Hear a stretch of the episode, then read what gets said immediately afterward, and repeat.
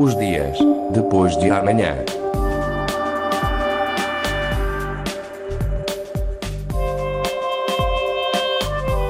Magazine de Tecnologia e Investigação da Antena 1 Madeira. Os dias depois de amanhã. Os nomes de mais de 1.500 locais espalhados pela Ilha da Madeira estão agora à distância de um clique. O projeto Google Earth na sala de aula tem já disponível o mapa dos topónimos da Madeira. Nomes como Pico da Roseira, Lombo do Lumiel, Raposeira do Lugarinho, Cova do Negro são apenas exemplos do vasto número de lugares da ilha.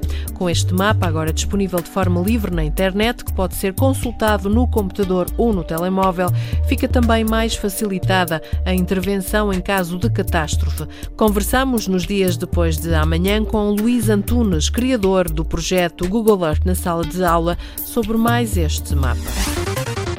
Os dias depois de amanhã. Para compor o mapa, Luís Antunes baseou-se em informação recolhida pela Direção Regional do Ordenamento do Território e Ambiente e também nas cartas militares.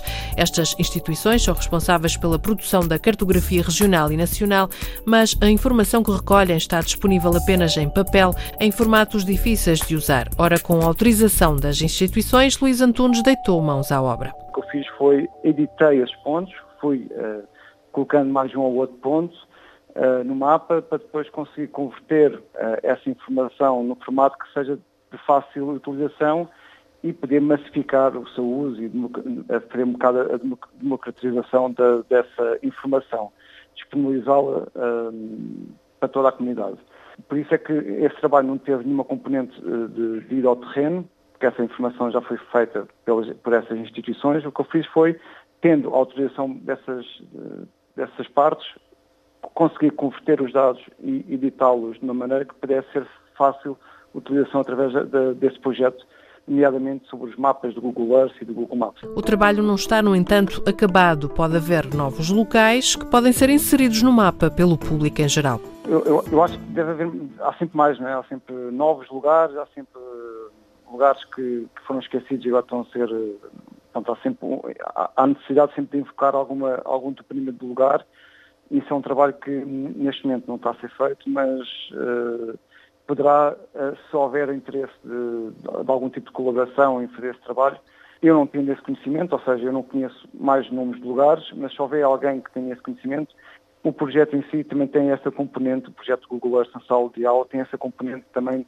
da, da geocolaboração, ou seja, se houver algum, alguma entidade ou algum particular que tenha conhecimento de mais algum depenimento de lugares que não esteja nesse mapa, essa informação é facilmente cartografada com essas ferramentas e uh, posterior divulgação e partida novamente no projeto e, uh, no acesso fácil e, e, gratuito. Os nomes estão classificados no mapa através de certos critérios que Luís Antunes explica. Se o nome do lugar é, por exemplo, uh, uma, uma, componente mais uh, do componente mar, por exemplo, se for componente de serra, tem um componente mais do, do local em si. Um, pode ser um, um, nome de lugar uh, associado a uma, uma, povoação também, e ele está classificado em cinco classes. Um, pode ser, por exemplo, outra classificação que também uh, atribuí foi se é uma ilha, a ilha de Madeira, pode ser, mas já, já a ilha do Gil, aquelas ilhas todas. Pronto. A classificação foi feita de acordo com um, qual a razão da toponímia existir. Um, por exemplo, a Praia Famosa é uma zona, é uma toponímia de lugar por ser uma praia, zona de mar, um, e tem essa a, a, atribuição da classificação, então é feita de acordo com uh, o porquê de ter surgido aquele nome. Luís Antunes, engenheiro geógrafo criador deste mapa dos topónimos da Ilha da Madeira, diz que o mapa tem particular importância, por exemplo, em caso de catástrofe.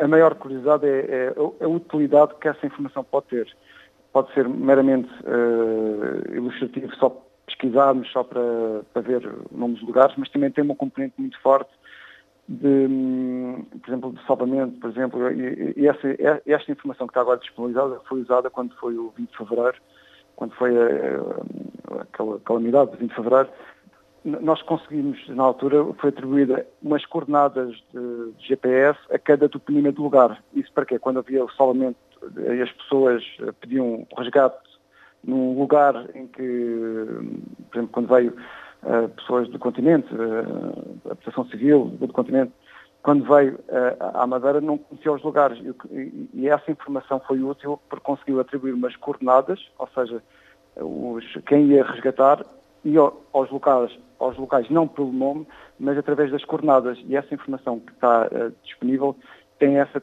componente interessante que é um, para cada um dos nomes de lugares tem umas coordenadas e pode ser útil, por exemplo, quando nós queremos fazer um, um, um trilho, por exemplo, ao nível de, de, turismo, mas também a nível de resgate tem uma componente muito forte porque cada nome de lugar tem umas coordenadas que facilita a qualquer pessoa, mesmo que não, conheça a Madeira, qualquer pessoa consegue lá chegar. O acesso a esta informação está então agora mais facilitado. Antigamente estava numa, estava num, estava numa componente, as chamadas sistemas de informação geográfica, que é uma componente técnica de difícil utilização, portanto só quem é da área é que consegue trabalhar. Neste momento, tendo em consideração que já está disponível no projeto e, e consultável na, na plataforma Google Maps, nós conseguimos, qualquer pessoa que tenha internet, que vá ao site consegue então uh, pesquisar o nome do lugar, identificar no mapa e, se quiser, tirar as coordenadas e podê-las pôr no GPS. O trabalho feito por Luís Antunes tem o nome de geocoding, ou seja, atribuir as coordenadas a um nome de um lugar. A nível do GPS, os, os telemóveis e os computadores o que conhecem são mais as coordenadas do que propriamente o nome do lugar. Uh, porque o nome do lugar pode ser repetido em vários sítios, porque pode ter um, um erro qualquer a nível de, de, escrita. Assim, as coordenadas são coordenadas universais e qualquer pessoa com aquelas coordenadas consegue chegar ao local. Pronto, é, é essa atribuição das coordenadas latitude, longitude a um nome, é chamado geocoding. O mapa dos topónimos da Madeira está disponível em www.mapasnasaladeaula.org. É só procurar os mapas do projeto referentes à Ilha da Madeira. Os mapas podem ser consultados online ou descarregados para o computador.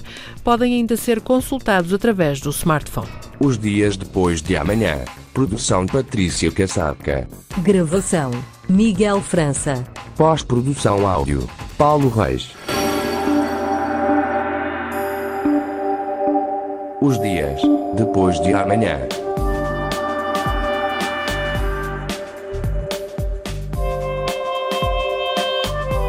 Magazine de Tecnologia e Investigação da Antena 1 Madeira.